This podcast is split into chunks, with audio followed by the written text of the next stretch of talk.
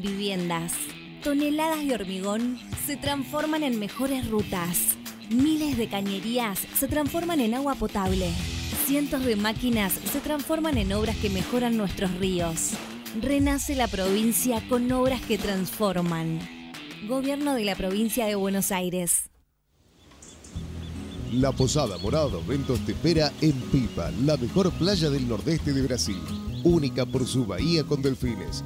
12 exclusivos departamentos y tres piscinas circulares en medio de un jardín tropical.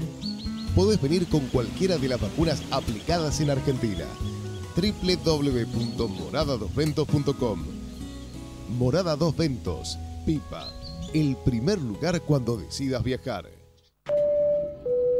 Señores pasajeros, les informamos que hemos aterrizado en Provincia Seguros.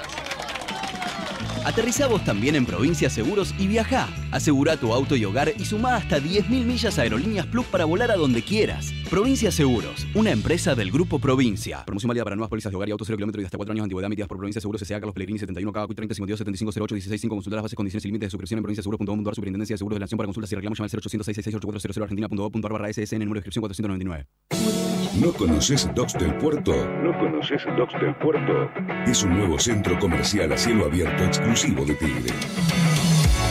Además de tener 200 locales comerciales, juegos y gastronomía, ofrece actividades para toda la familia. Vení a disfrutar.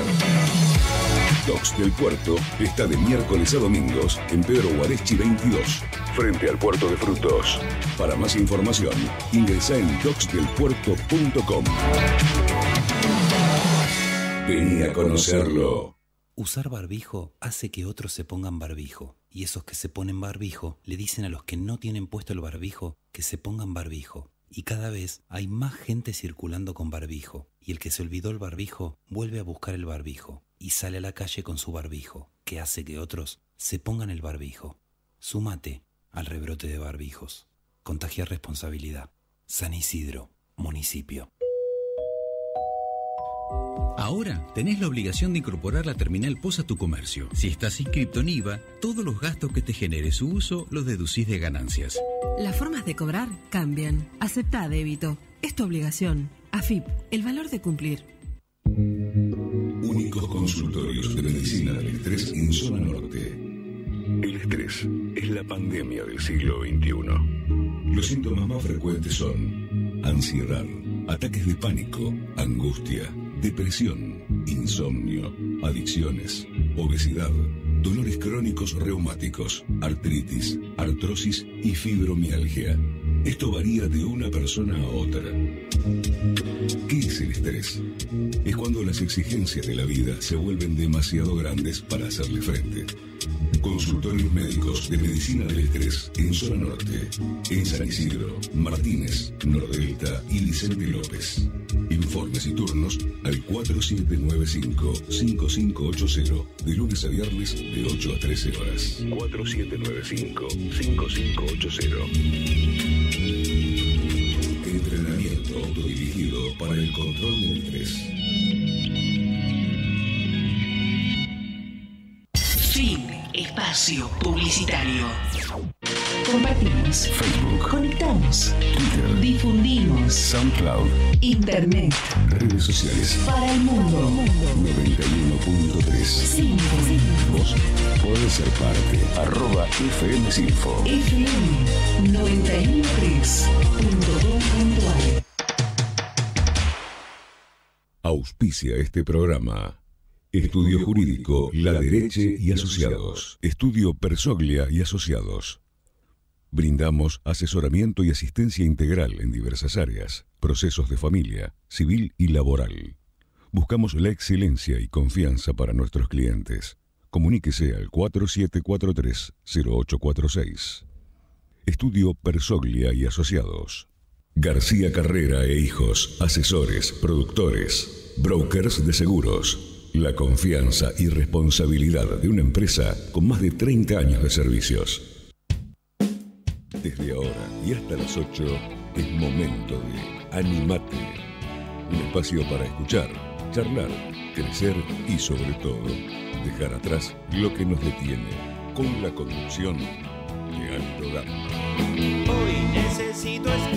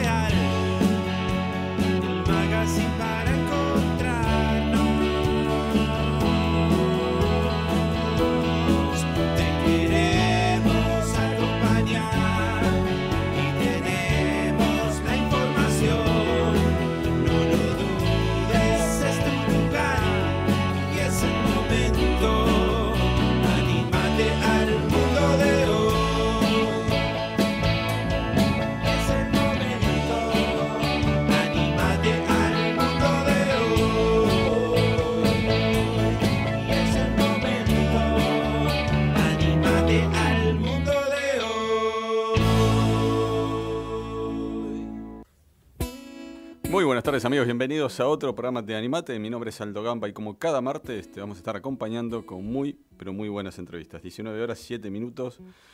Una tarde noche muy, pero muy linda en Buenos Aires, aquí en San Isidro. 19 grados la temperatura. ¿Qué pasa, Sole? Sole, ¿qué pasa ahí? ¿Qué tanta gente? Estamos en una pecera. Estamos, ¿eh? ¿Estás de profesora? Con todo lo que curraste en pandemia, ¿eh? Con todo lo que robaste Sol en pandemia. Bueno, gente, hoy tenemos un programa muy interesante. Vamos a estar hablando con Fabián Medina de Economía. Lo que nos depara un 60% de inflación en Argentina, una inflación proyectada ya por el Fondo Monetario también internacional. Y luego de la pausa vamos a estar hablando con Sisto Leiva. Una historia donde la resiliencia, donde el amor, donde los sueños, donde la conquista de uno mismo se va a poner en evidencia a través de una persona, Sisto Leiva. Te adelanto algo nada más. Un joven enterriano de federación, de una familia humilde, con escasas posibilidades muchas veces de poder estudiar, pero con un, con un sueño que lo guiaba plenamente.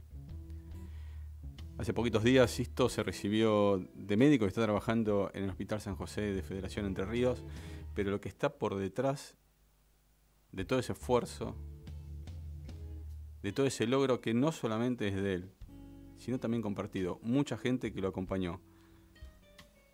Estamos en las puertas, dice el Kremlin, de una tercera guerra mundial, luego de hace cinco días el hundimiento de la fragata Moskva, la fragata insignia de las Fuerzas Armadas rusas, alcanzada por dos misiles ucranianos.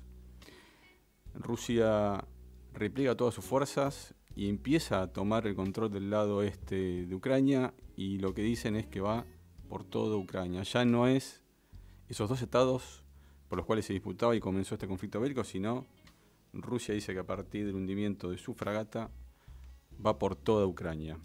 Lo cierto es que esto tiene impacto en todo el mundo y tiene impacto en la economía. A partir del conflicto bélico entre Rusia y Ucrania, los Estados Unidos y la OTAN, digo Estados Unidos porque todos sabemos que es Estados Unidos quien encabeza y dirige principalmente la OTAN, decidieron no tener una intervención en Ucrania, recordemos que Ucrania no es miembro de la OTAN, pero como suele pasar en estos conflictos, siempre hay participación indirecta. Y eso es lo que Rusia, de alguna manera y de algún modo, está anticipando en las puertas, como lo llaman, de la Tercera Guerra Mundial. La ayuda que la OTAN y que otras, otras naciones, otros países, de manera encubierta, de manera indirecta, está proporcionando a Ucrania. Esto se suma a los bloqueos económicos que ya tiene Rusia, a un desgaste importantísimo en su economía, como lo está recibiendo el Estado ruso, pero que al mismo tiempo salpica a toda Europa, principalmente en alimentos y en lo que tiene que ver el abastecimiento energético. Recordemos que Rusia es una nación que provee de energía a gran parte de Europa y hoy se está resintiendo esa falta, esa escasez de energía en países como por ejemplo España, que alcanza el 9% de inflación. Ustedes se deben estar riendo, 9% de inflación, sí, 9% de inflación, para ellos es altísimo, y que solamente repercute en la electricidad. Y esto es muy interesante, lo vamos a estar hablando con Fabián, porque fíjate que repercute solamente en el factor energético. Un aumento en la inflación en Argentina te repercute absolutamente en todo. Esas cosas son las que marcan la diferencia entre un país y otro país. Ya vamos a estar conversando con Fabián Medina cuando Sole lo ponga al aire a, a Fabián. Salimos, salimos con él. Fabián nos anticipó a nosotros un posible cambio de gabinete. Se lo vamos a estar preguntando nuevamente porque en este programa y hace un tiempo atrás, él nos hablaba de Martín Redrado. Recordemos que Martín Redrado es, fue expresidente del Banco Central, hoy vuelve a ser tirante la relación entre economía y el Banco Central. Sigue siendo tirante la relación con el ministro de Economía Guzmán y sigue siendo muy evidente también ¿no? la, fractura, el quiebre interno que tiene el, el gobierno nacional entre esta alianza del Alberto Fernández con Cristina Fernández de Kirchner. Y eso va llevando poco a poco a un desgaste donde empieza a reflejarse en distintas aristas del gobierno nacional. Y uno de ellos es justamente el Banco Central. Recordemos que el Banco Central tiene una incumbencia muy importante en la economía argentina, es quien regula de alguna manera el mercado cambiario y a partir de ahí gran parte de la economía. Y como siempre estamos atados a, a tener que devolver lo que nos prestan y que es lo correcto. Y eso tiene que ver con el Fondo Monetario Internacional. ¿Qué significa esto? Podemos lograr diferentes acuerdos. Podemos ir y apelar de que ellos fueron cómplices de habernos prestado plata a un país pobre en condiciones que no eran válidas para un país emergente como era la Argentina en el gobierno de Mauricio Macri. Pero lo cierto es que la plata hay que devolverla. Y es ahí donde se empiezan a abrir diferentes abanicos. Y esto te quiero decir es que uno puede cerrar un acuerdo como lo hizo Martín Guzmán hace poquito tiempo, pero eso no implica que repercute en el déficit que tiene la Argentina. Cuando hablamos de déficit tenemos que empezar a hablar del gasto que tiene el Estado, lo que tiene que ver con el gasto público. ¿Cuántas veces escuchaste gasto público? Es muy importante. ¿Sabes por qué? Pues la balanza entre lo que entra y lo que sale.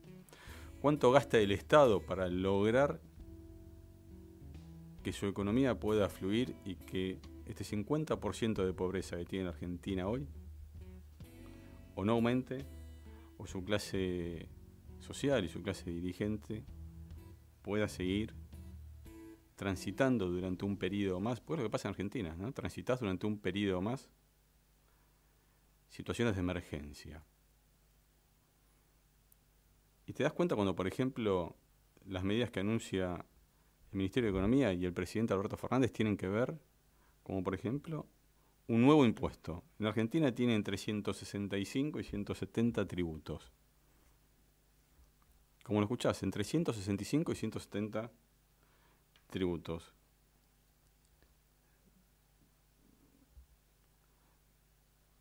En esos 170 tributos, una manera de paliar la economía para este gobierno tiene que ver con un nuevo impuesto. Y es el impuesto a las rentas. Que la oposición lo mencionaba como, ya lo estás pagando, que es el impuesto a las ganancias. Pero tiene otro enfoque, un enfoque que ya los abogados constitucionalistas están declarando como que no es legal seguir de alguna manera coparticipando a un empresario sus ganancias al Estado, casi como un modelo de Venezuela, ¿entendés a dónde vamos? Si vos ganas plata, la tenés que comparticipar. Si vos ganas dinero, lo tenés que compartir. ¿Cuánto? No sé, pero al mismo tiempo sos responsable de todo. Todas las obligaciones son tuyas como empresario. Y de tus ganancias, gran parte de esas ganancias, las tenés que participar con el gobierno. Y a partir de ahí se va nutriendo una caja como la del ANSES, y a partir de ahí es donde se empieza a engordar el Estado, y a partir de ahí es donde se empiezan a armar una política emergente que quizás muchos no se acuerdan, pero tiene que ver como punto de partida el primer gobierno democrático, el gobierno de Raúl Alfonsín. Porque el primer plan social del gobierno democrático se llamaba Caja Pan. Esa caja pan que tenía, como la palabra lo dice, ¿no? Era una caja de alimentos básicos en un momento de altísima inflación. Fíjate que pasaron desde 1983 a la fecha la variable económica siempre, pero siempre en Argentina fue la inflación. Vamos a traer el orden, vamos a estar hablando con Sisto Leiva. Te, anticipaba al inicio del programa de, esta historia, ¿no? Una historia de resiliencia, de una historia eh, de lucha, de esfuerzo, de sacrificio. Él menciona que no solo lo, lo hizo, que no lo hizo solo, que lo hizo con muchísima ayuda familiar, que lo hizo con mucha ayuda de su entorno, pero la verdad, la verdad es que el esfuerzo propio y ese sentido de conquista de una meta es, es de Sisto Leiva. Ya lo tenemos en línea. Sisto, ¿cómo estás? Aldo Gamba te saluda, buenas tardes. Hola, buenas tardes, Aldo. Buenas tardes a todo el equipo de trabajo y a la gente que está escuchando y acompañando del otro lado. Muchísimas gracias. ¿Cómo, cómo está Entre Ríos? Sisto, ¿cómo está la temperatura ahí? Eh, ahora, bueno, yo eh, estaba de corto, pero me voy a tener que poner la camperita porque bajó la temperatura. Llega esta hora y, empieza a bajar un poco. Sisto, la verdad que nosotros tomamos conocimiento de tu historia a través de las redes y particularmente me, me, emocioné mucho cuando, a ver, está esa práctica de cuando uno se recibe en la universidad o en alguna carrera terciaria, es ese logro que festeja, ¿no? Porque cuesta, cuesta horas de sacrificio, horas de estudio, muchas veces casi sentirse un fracaso cuando, cuando las cosas no salen, pero seguir intentando. Pero tu historia tenía algo más, se veía algo más, ¿no? Se veía, se veía un esfuerzo que para muchos de nosotros es un esfuerzo extra.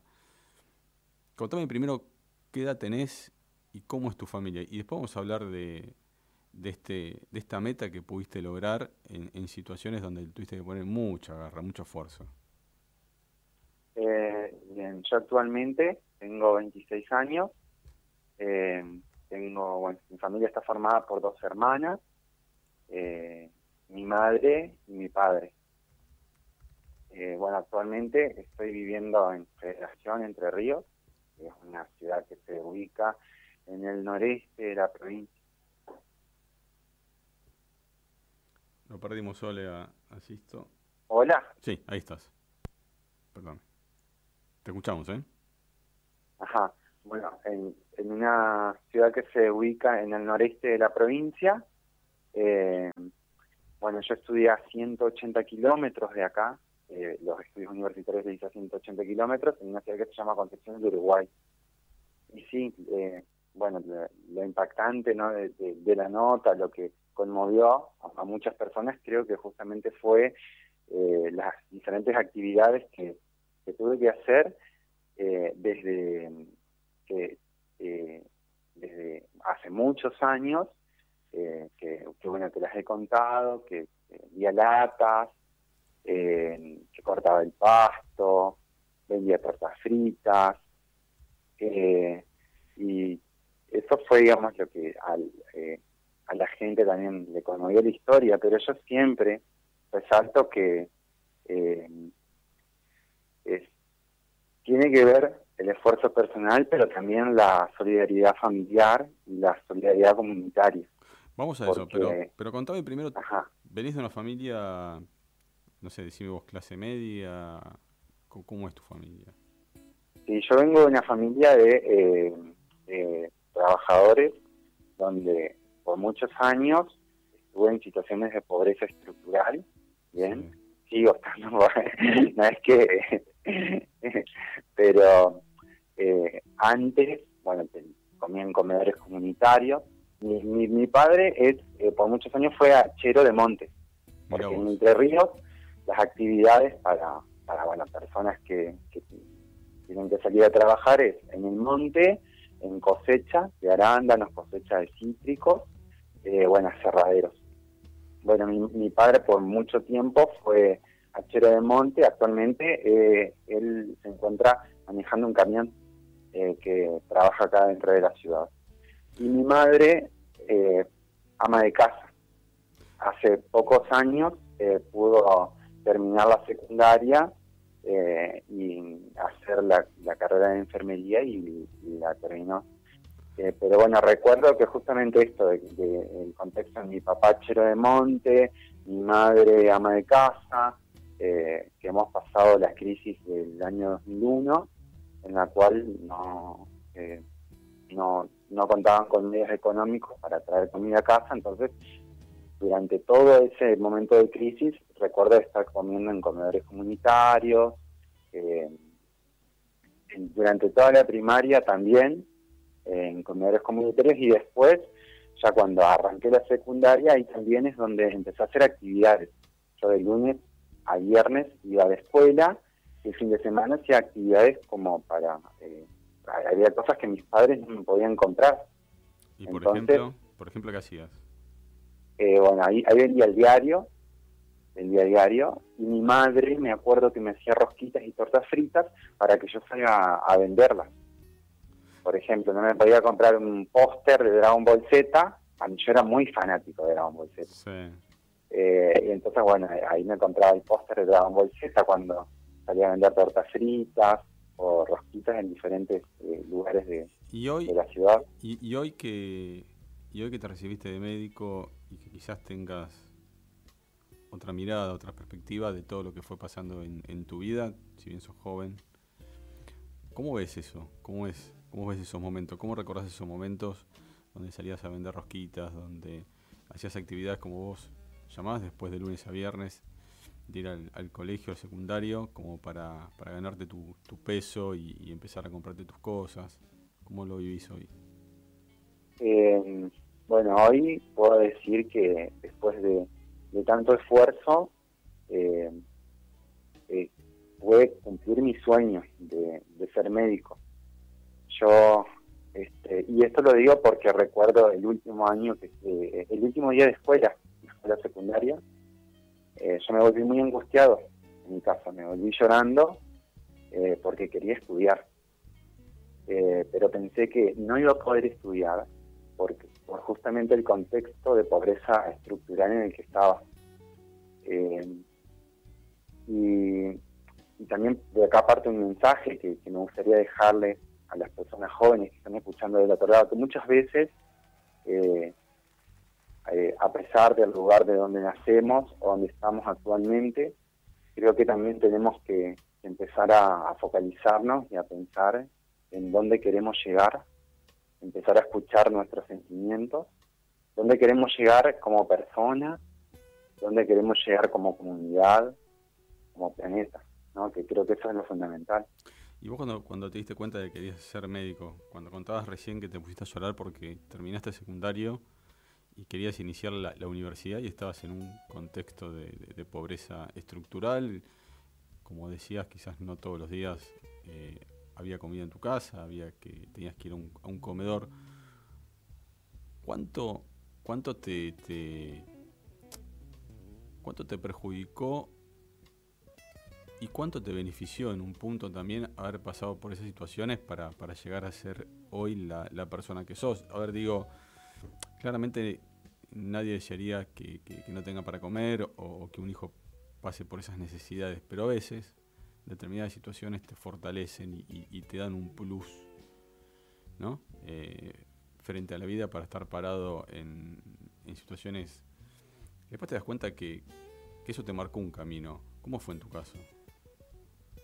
Sí, este, esto también nace de que, bueno, la, la angustia de no poder estudiar que tenía en ese momento era porque, como le dije, soy de una ciudad del interior y acá este, no está la carrera de medicina y solamente, eh, bueno, se, dictan clases universitarias donde hay eh, hotelería, clases de hotelería y de magisterio. Es la son las únicas actividades universitarias donde se pueden eh, seguir estudios universitarios. Entonces mi angustia justamente nacía desde ahí, de, eso era imposible eh, irme a otra ciudad, migrar, por una cuestión económica.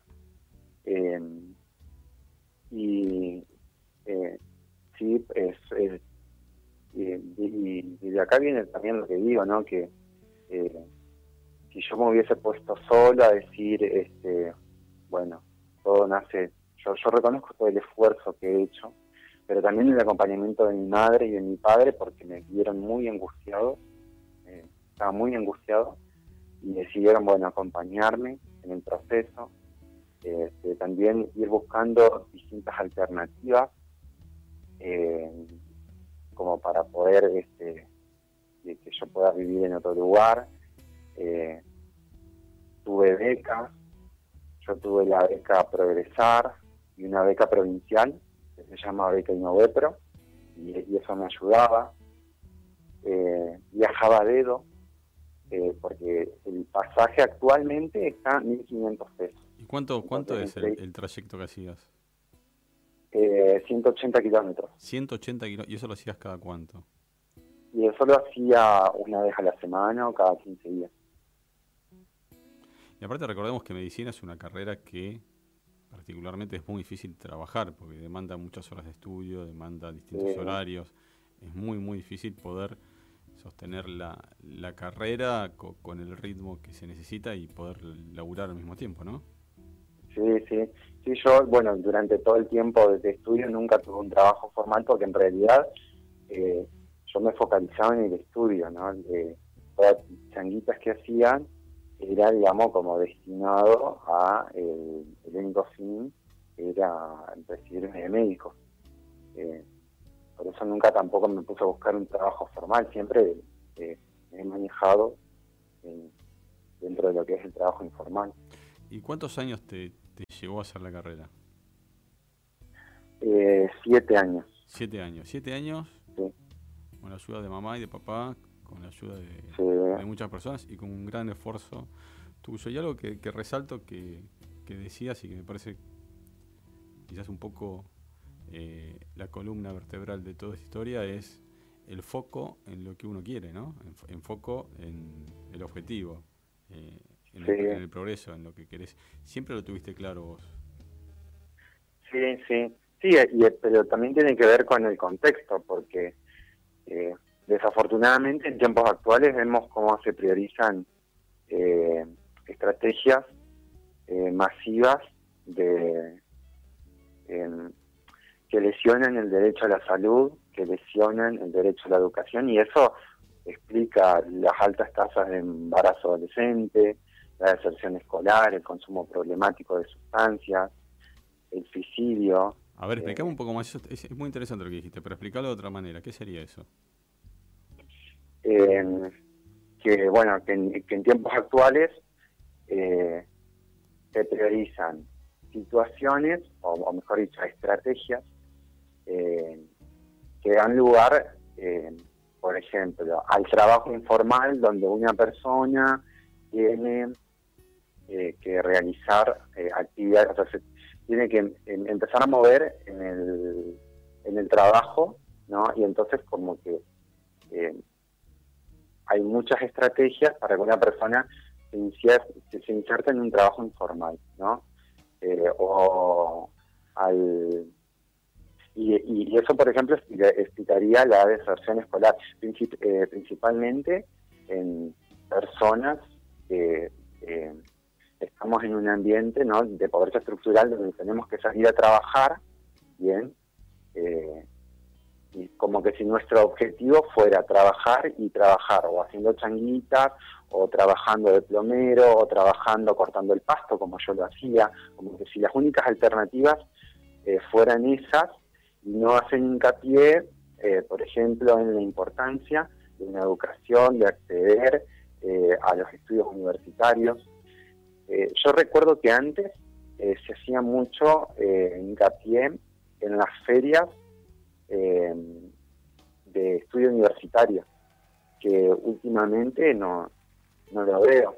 Yo creo que eso que estás diciendo es clave también y obedece a este 50% de pobreza que tiene este país, que tiene la Argentina, y donde claramente las distintas políticas de Estado, ya sea de políticas nacionales o, o provinciales, están siempre siendo como una especie de bacheo. ¿Viste lo que es el bacheo? Tenés que ir tapando pozos, pero Sí. nunca poder dar una solución integral a un, a un problema, no dar una solución de fondo, estructurar un problema. Y así va pasando el tiempo, pasan los años, y la Argentina, si bien todavía sigue de pie, cada día está peor. Y por eso vemos que chicos de, tu edad, o más chicos inclusive, tratan de irse de la Argentina. Tratan de irse a otro país, como ocurría en su momento que venían a la Argentina con la esperanza de un futuro. Hoy se van con la esperanza de un futuro. Y ese doble discurso es el que molesta muchas veces de la, de la política cuando, cuando te dicen que de la Argentina los chicos no se van, de que hay esperanza. Y te estamos escuchando.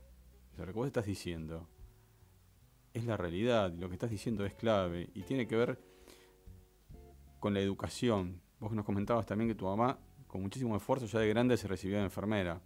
Hay una educación en tu casa, hay un, hay un eje en tu casa que de alguna manera, por mayor necesidad que vos tuviste, te marcaba. Pero eso no ocurre en todos los hogares de la República Argentina, donde hay problemas serios, como decías vos, de pobreza estructural, y en donde no existe esa cultura, esa educación, y en donde ocurren estas cosas que vos hablabas del consumo problemático, que lo decís por las drogas, donde el empleo informal es mayoritario hoy y sabemos todo lo que lleva el empleo, el empleo informal. Entonces la Argentina tiene un, debate muy importante que dar ahora mismo, ¿eh? y es impostergable, y no importa el gobierno que esté, lo tiene que dar ahora mismo, porque realmente estamos frente a una situación de crisis estructural en Argentina, en educación, en seguridad, en salud, en trabajo genuino, en muchísimos aspectos fundamentales para un país, que si no lo discutimos en serio y dejamos las miserias de lado, realmente vamos a estar en, problemas muy, pero muy, muy importantes. Si esto ya nos estamos yendo, yo quería escucharte. La verdad es que recibimos mensajes, mucha gente te está escuchando y. Y nada, todos, todos coinciden, los mensajes que estuve diciendo hasta ahora, todos coinciden en esto, ¿no? En, en la claridad que vos tenés y que tenías para enfocarte en ese objetivo a pesar de las necesidades, a pesar de los malos momentos, a pesar, como dijimos antes, de las frustraciones. Seguiste, seguiste, seguiste y seguís todavía como médico en el Hospital de San José, en Federación Entre Ríos. Nos queda un minuto. ¿Qué, qué le dirías a... No digamos chicos, ¿eh? Porque fíjate que tu mamá se recibió de enfermera de grande. ¿Qué le decís a aquellos que en este momento están a punto de, de dejar?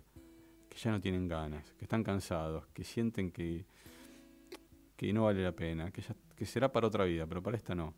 Dale un mensaje a ellos.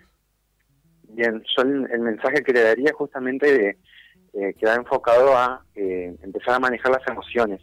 Es algo que poco, o mejor dicho, que poca educación es, donde tenemos. Yo siempre las emociones las comparo con paseos. A mí me gusta pasear. Eh, y las emociones, eh, bueno, los paseos, no todos los paseos son lindos.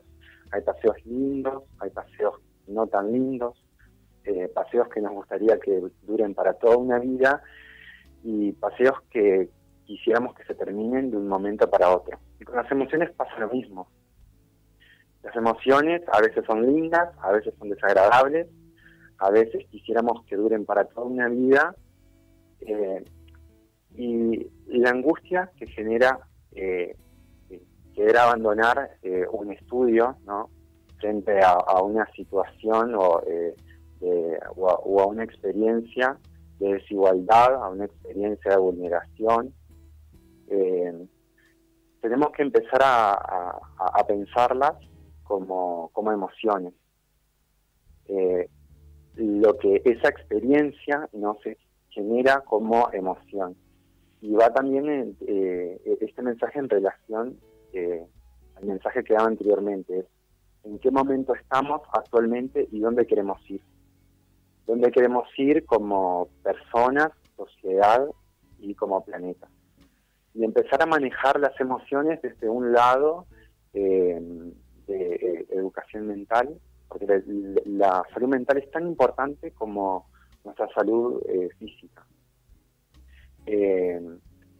Y eh, que empecemos también a, apostar eh, a una sociedad donde haga donde dé más lugar a la solidaridad comunitaria eh, y empezar a ver cómo aportamos nuestro granito de arena también como para ayudar, eh, eh, para ayudar a la persona que tenemos al lado, porque vivimos en una comunidad y como mu- muchas veces lo digo, nuestro entorno afecta nuestra calidad de vida, afecta nuestra salud física y también afecta nuestra salud mental. Mucha Entonces- claridad, ¿eh? Mucha claridad en lo que estás diciendo y, y la verdad que, que te aplaudo, porque no tiene que ver solamente con esto, ¿no? Con haber cumplido una meta, sino Claro. con tu mirada y con tu enfoque de, de ser más bien altruista, ¿no? De, de- de mirar un contexto y entender que no se trata de uno solo, sino se trata de, de- salir adelante entre todos. Si esto me tengo que despedir, se nos va el programa si no, y yo te quiero agradecer, te quiero agradecer por, por estas muestras de, afecto que, tenés en reconocer primero que no lo lograste solo, que hubo mucha gente que te apoyó, que estuvo a tu lado. Y después esto al último que decís, ¿no? De, pensar en un todo, no, no, no uno solo. de que lo que vos hiciste es una muestra para que otros no abandonen, pero que en definitiva salimos adelante cuando empezamos a tener iniciativas que, que hablan del bienestar de, de una sociedad. Te mando un fuerte abrazo para vos, para tu familia y en poquito tiempo nos volvemos a ver. Gracias, Aldo. Te mando un saludo y le mando un saludo a la gente también que está del otro lado. Dale, muchísimas gracias. ¿eh? Bueno, ahí lo tenías asisto. Vamos a dar una pausa solo y cuando volvemos con mucho, mucho, mucho Fabián Medina, picante, economía, con todo, con todo, vamos a hablar.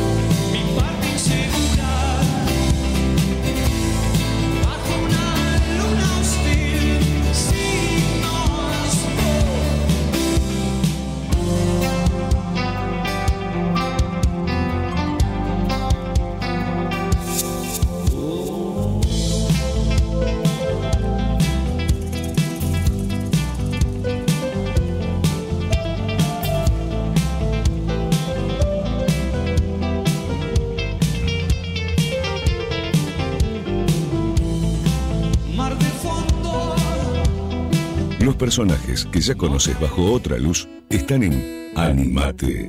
No te vayas. Regresamos 19 horas 40 minutos y ya lo tenemos en línea, lo prometido es deuda. Fabián Medina, economista, está con nosotros. ¿Cómo estás, Fabián? Aldo Gama te saluda. Buenas tardes. ¿Qué tal, Aldo? Buen día. Buenas tardes, ¿cómo estás? Bien, muy bien. Fabián, ¿vamos con todo? Vamos con todo. ¿Te la, Vamos ban- para adelante. ¿te la bancás o no? Lo que venga. Mirá, acá tenemos archivos tuyos, ¿eh? pero eso lo vamos a hablar al final. Sí, sí. ¿Qué te, qué te, qué te parecen las, las últimas medidas económicas que anunció el ministro de Economía Martín Guzmán y que fueron avaladas por el presidente Alberto Fernández, como por ejemplo este nuevo tributo, este nuevo impuesto a, a las rentas? ¿Nuevo o viejo? En Ah, realidad es del año pasado. Sí, correcto. Julio del año pasado se había estaba hablando de poner un impuesto a- internacionalmente a las multinacionales. El, el ministro Guzmán pedía 25% para Argentina, ahora lo hicieron desde 15 eh, en el excedente a los mil millones de ganancias de empresas, o sea, son multinacionales en este nivel de, de ganancia, ¿no?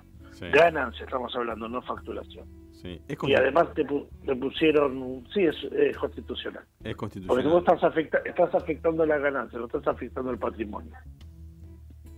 ¿Y esto qué, qué beneficio le trae a la Argentina en términos de, de una economía recesiva, en términos de que ya es muy difícil apostar en Argentina, cuando de pronto, desde un emprendedor hasta un empresario, eh, cuando se habla de, de reactivar el músculo productivo, estás pagando 170 impuestos? Perdón, perdón, perdón. Estamos hablando de pagar 170 impuestos entre nacionales, municipales y Y provinciales. provinciales, todo, claramente. ¿eh? Sí. No, está bien. El tema es, a ver, eh, cuando estás hablando de este tipo de impuesto en particular, vos estás hablando a un grupo de 14.000 empresas máximo, ¿sí? Eh, en la Argentina ya se paga este impuesto, ¿eh? En las personas físicas. Hace 25 años se paga. Se llama impuesto a las altas rentas. Correcto. Y es un- el impuesto a las altas rentas tributan todos aquellos que, que tengan ganancias equivalentes al millón de dólares, superiores al millón de dólares, por un 2% adicional del 35. ¿Sí?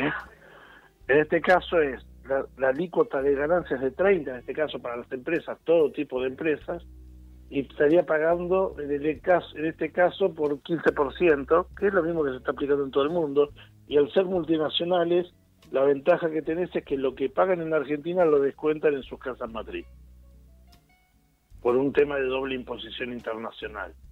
Por lo tanto, en definitiva, es a las multinacionales les termina saliendo barato. No les sale barato a las multinacionales con origen argentina, que son tres.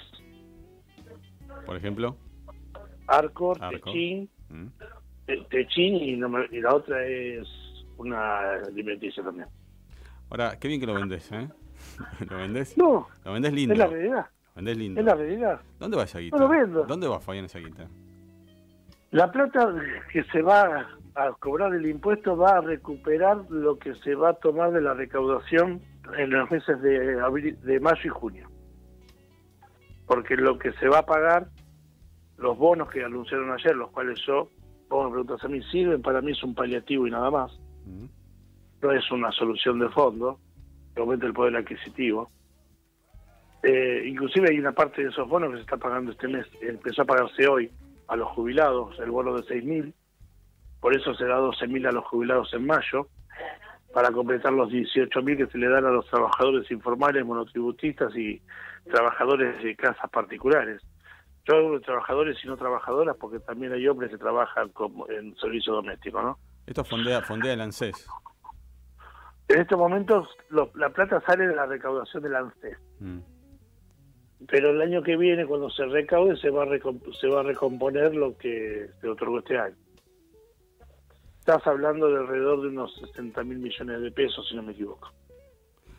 Ahora, hablando del ANSES y hablando de la, de la economía argentina, yo tengo 46 años y de que, de que tengo 10, si querés, que más o menos empecé a entender un poco, el cuco de la, de la inflación siempre fue la variable más difícil de la, de la economía. Y aparte parece que o que nadie la puede controlar o que nadie la quiere controlar, pero en definitiva pasan los gobiernos, pasan los gobiernos, como dicen en la cancha, y la gente queda. Mira- y cada vez está mira yo te lo voy a explicar más fácil Dale. lamentablemente ni vos con 46 años ni yo con 50 casi 52 la inflación es anterior a nosotros Totalmente. Los últimos, los últimos 60 años de la Argentina tienen inflación. Y la inflación que te- eh, viene creciendo a medida que te fuiste sobreendeudando.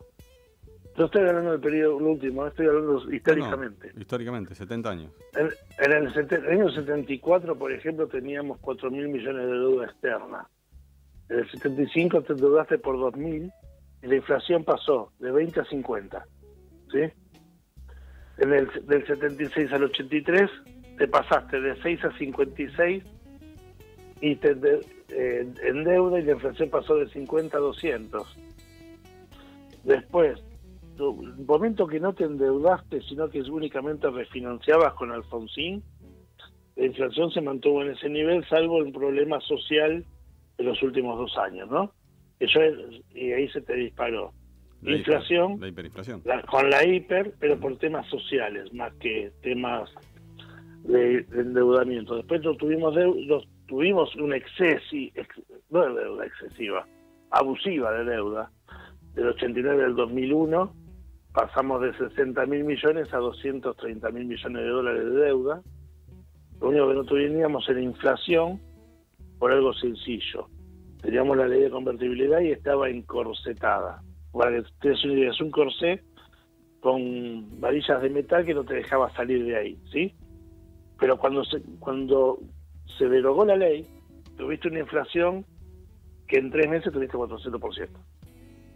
Una devaluación de 300%, porque pasaste del 1 a 1 a 4 a 1 y después volvió a, a 2.80 el tipo de cambio, estamos hablando. Ahora déjame tomar algo que decías vos recién. Sí. Mencionaste el tema social. Sí. Eh, en un periodo democrático, el primer periodo democrático de Alfonsín, donde recordemos también... Los so- sobre todo los últimos dos años de Alfonsín, Sí, sí. digamos, 88 y 89. Correcto. Donde vamos a recordar también, porque ahora lo vamos a mencionar, el tema de los planes sociales, de, de los subsidios. El primer plan social de la democracia fue la Caja Pan. El PAN, exactamente. Digo Eso- esto, digo esto porque es lo que te quiero preguntar ahora y te voy a preguntar ahora. La cuestión social, la economía dura, rígida, la que manejan ustedes, lo que tiene que ver con... No, no, yo, yo no manejo economía rígida, yo manejo economía con un enfoque social, porque si no te pongo la pata social, lo único que termino haciendo es ser liberalismo puro. Y el liberalismo lo único que hace es manejarse con una planilla de Excel de una máquina. Ahí está, entonces vamos, entonces, a eso me gustó. Vamos a, a eso, digamos, ¿qué ti- ¿cuánto, ¿cuánto tiene que ver en la inflación, por ejemplo, la credibilidad que tiene el país? ¿Cuánto tiene que ver la especulación de los mercados, del sistema financiero? Cuando de pronto un gobierno empieza a implementar medidas que pueden ser proactivas o reactivas para tratar de controlar un poco la economía. A ver, la- vamos a empezar desde lo teórico. La inflación en todo el mundo tiene tres causales: costo, demanda y emisión, ¿sí? En Argentina, es- en Argentina es el único país donde tiene cuatro. La cuarta se llama, eh, fina- demo- finamente, sutilmente, se llama inflación por expectativa, llámese especulación. Sí, muy ¿sí? fino, sí. Por decir, eh, por la duda te lo aumento, por la duda te lo aumento. Eso es especulación y eso se- te lo denomina inflación por expectativa. La inflación por demanda en Argentina se cayó en 2016, en el cual pasaste del 80% de la estructura económica del país a ser, de ser consumo interno a un 65%, que fue sugerentemente cuando tuviste, otra vez tuviste una caída de demanda porque como tuviste ayer el 91, eh, por el tema de aumento de los servicios públicos. ¿Sí? En el 91 también tuviste un aumento de servicios públicos feroz y se recompuso en seis meses. Esta vuelta tuviste algo feroz y estamos a seis años y todavía no lo podemos recomponer. El tema es la inflación de costos es la del costo de todo el mundo, que esa es normal, esa podría llamarla también hoy inflación internacional, inflación que afecta al mundo, la internacional. Sí. ¿Y la, y la maquinita? Hoy la emisión es la que menos nos afecta. Porque el gobierno calcula que está emitiendo a razón de 300 mil millones de pesos por mes. ¿Sí? Pero el ministro, estoy siendo objetivo, no estoy su- subjetivando ni nada. Estás dando números. el ministro cada vez que vende todos los meses letras del tesoro para recuperar los 300 mil pesos que imprimió, los 300 mil millones que imprimió, resulta ser que vende letras por 480 mil. ¿Sí? Que hay que Eso se llama... Que hay que pagarlas. Sí, pero esa, la gente la va renovando, porque la gente... eh, Eso como hasta los, partic- hasta los, los No, pero explicarle a la gente, porque si no parece que Martín Guzmán es un, es un mago. Hay que no, no, no, no es malo. Te pagará en algún momento. La, la gente viene, lo que hace con esas con esas letras, la gente, es, es, es, eh, los que entran en el sistema, Claro. es lo mismo que un plazo fijo renovable todos los meses. En lugar de sacar la plata, cae la plata en la caja de ahorro y esa, en esa plata vuelven a comprar más letras. ¿sí? Es lo mismo que si yo pusiera 100 mil pesos el- hubiera puesto 100 mil pesos, el año pasado 38% y lo hubiera sacado ahora, ¿sí? Tendría algo así como 46 mil pesos adicionales en un año, a una tasa de 38. En este caso, una tasa de 4, estás hablando de 52-53%, que es lo que te están dando las letras, con lo cual no sos Gardel pero no perdés con la inflación porque a lo sumo perdés por un punto. Ahora ¿sí? escucha. No no es lo mismo que tener Sí. la plata quieta. Sí, ahora escúchame. 70 años hablábamos recién de, Sí. de, de miseria económica que De algunos inflación directamente que te lleva a los que aumentaron los niveles de pobreza, pobreza estructural hoy la de, Argentina de- tiene. del 6% que teníamos en el 76 Decilo vos. al 30 en el, en el 83 y no la pudimos bajar nunca del 30, a lo sumo 29 o 27. ¿Y hoy cuánto estamos? Lament- hoy estamos, del 2015 estábamos en 29, según la UCA, 2019 38, llegamos a 45 y ahora estamos en 40, 39. En De 40, nuevo. en 40 el índice de pobreza en Argentina, estás diciendo. Sí. Bueno. Sí, eh, a ver, tuvimos una pandemia Sí, sí, sí. que afectó, nos afectó a nosotros, nos afectó a todo el mundo, Totalmente de por el cual tuviste una actividad, la caída de actividad económica fue de 20 puntos. El único que se puede comparar, creo que no hay ningún, nadie que se pueda comparar con nosotros, Pero ni ¿sabes lo que siquiera la Estados gente? Unidos porque no lo mide igual. No, obvio, pero ¿sabes lo que ve la gente, Fabián? Y acá no estamos hablando ni de un gobierno ni otro gobierno, fíjate, No, yo no, no mencioné ninguno. Estamos hablando de, de- de- de hechos objetivos, ¿no? Como vos decías recién, estás dando cifras. Pasa- pasamos del primer, vos lo dijiste bien, pasamos en el 83 del primer programa contra la pobreza que, la, que fue la Caja Pan, Caja Pan. A los que son planes, ni siquiera planes sociales, en un principio fue subsidios al, des- al, al desempleo, que era bastante, era bastante notorio, y, era, y es más, aclaremos que aquel que recibe el subsidio por desempleo de ANSES, los 12 meses, se calcula para la jubilación. Pero no, no, no sé si vos lo compartís o no, pero Y, y después tenemos sí planes sociales a partir del 2001. totalmente. Y aparte ahí, con la llegada de Dualde también, eh, empezaron, Tuviste un crecimiento, tuviste un crecimiento exponencial, exponencial en los planes sociales. Exactamente, y piquetes y demás, y tuvo una estructura que se empieza a utilizar en Argentina para poder gobernar y demás, y esa es la historia de la Argentina. Ahora, lo que la gente ve es que primero tenemos que reconocer que somos un país pobre, somos un país pobre. Somos un país empobrecido, no pobre. Bueno. Somos dos cosas distintas, no es lo mismo. Yo digo pobre cuando tenés un 50% de pobreza estructural, cuando los pibes están yendo, cuando no hay igualdad de oportunidades, cuando los chicos Por eso te hay un digo que es consumo de- drogas cada vez por eso decimos que es empobrecido, Aldo. Ahora No pobre. Pobre es un país que no tiene ningún recurso como para seguir adelante. tenemos un montón. Nosotros somos un país empobrecido con muchos recursos Ahí voy, que podemos usar ahí voy. y tenemos que saber usarlo. Ahí porque voy. llega un momento que los recursos se terminan, no solamente porque se terminan físicamente, sino porque terminó su tiempo a nivel mundial, históricamente también. Ahí voy. Y me diste el pie para hablar de la energía, me diste el pie para Sí. hablar de- del petróleo. Un país Por eso que te tendríamos que exportar por eso energía lo estamos Por eso yo te llevaba ahí. Estamos Por eso yo te llevé ahí. ¿Cuál es en, en, en un minuto para vos?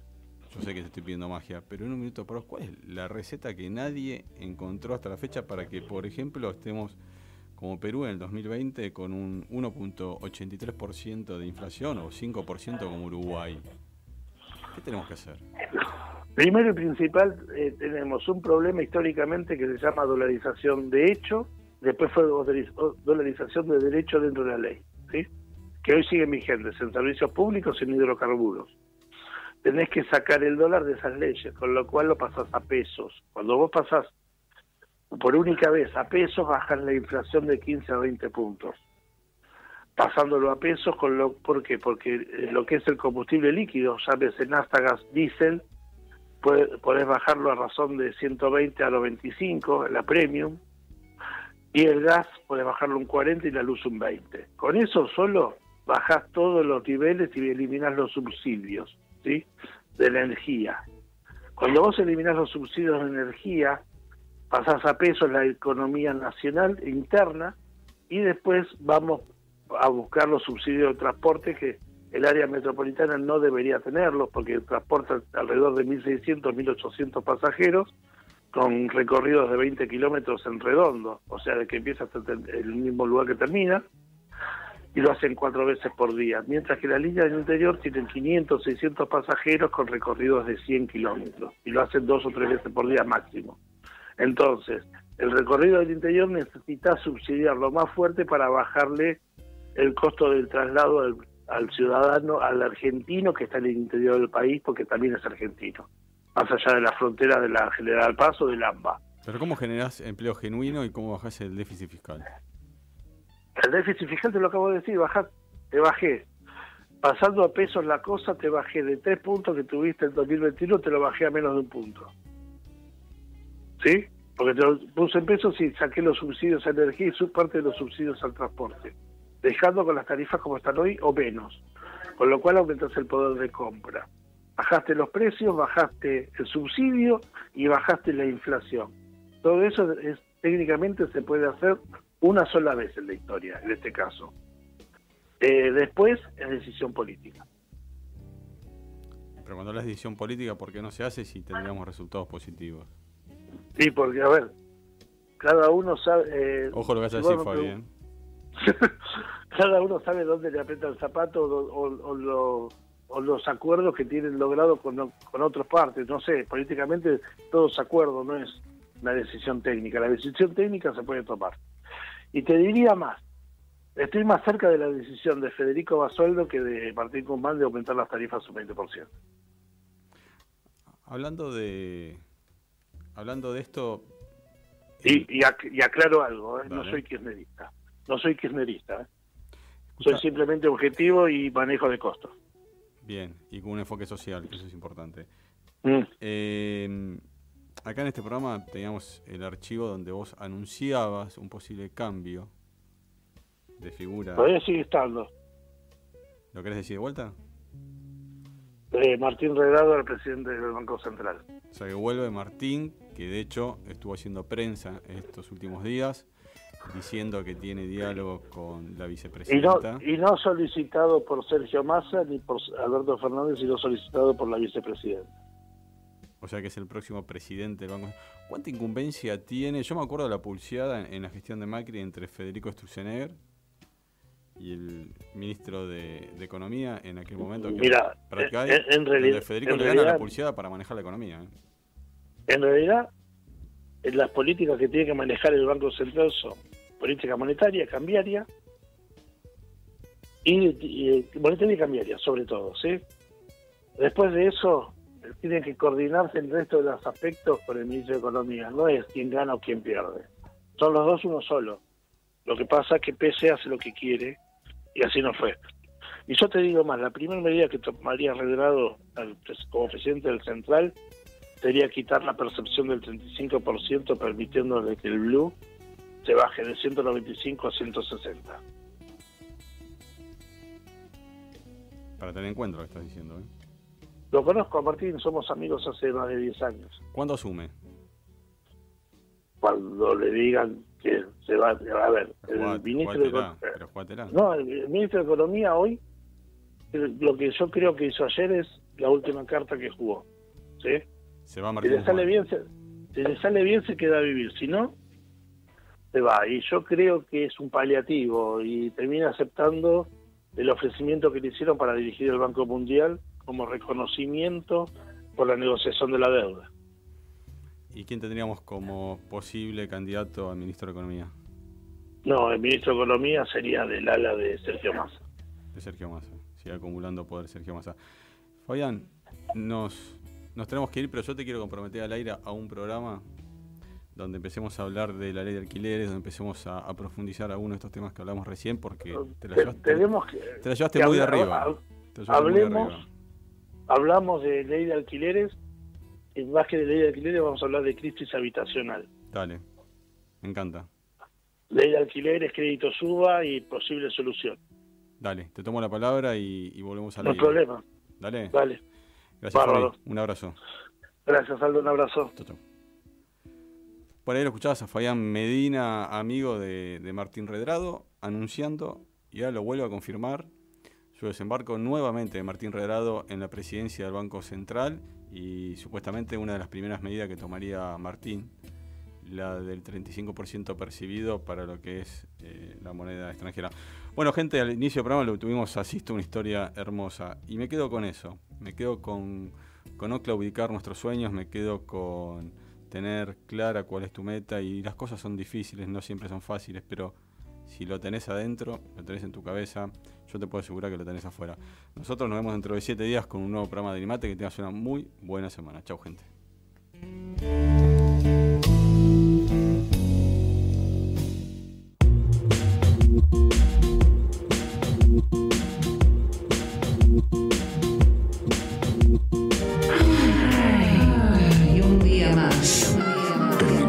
Nosotros. En Symphony.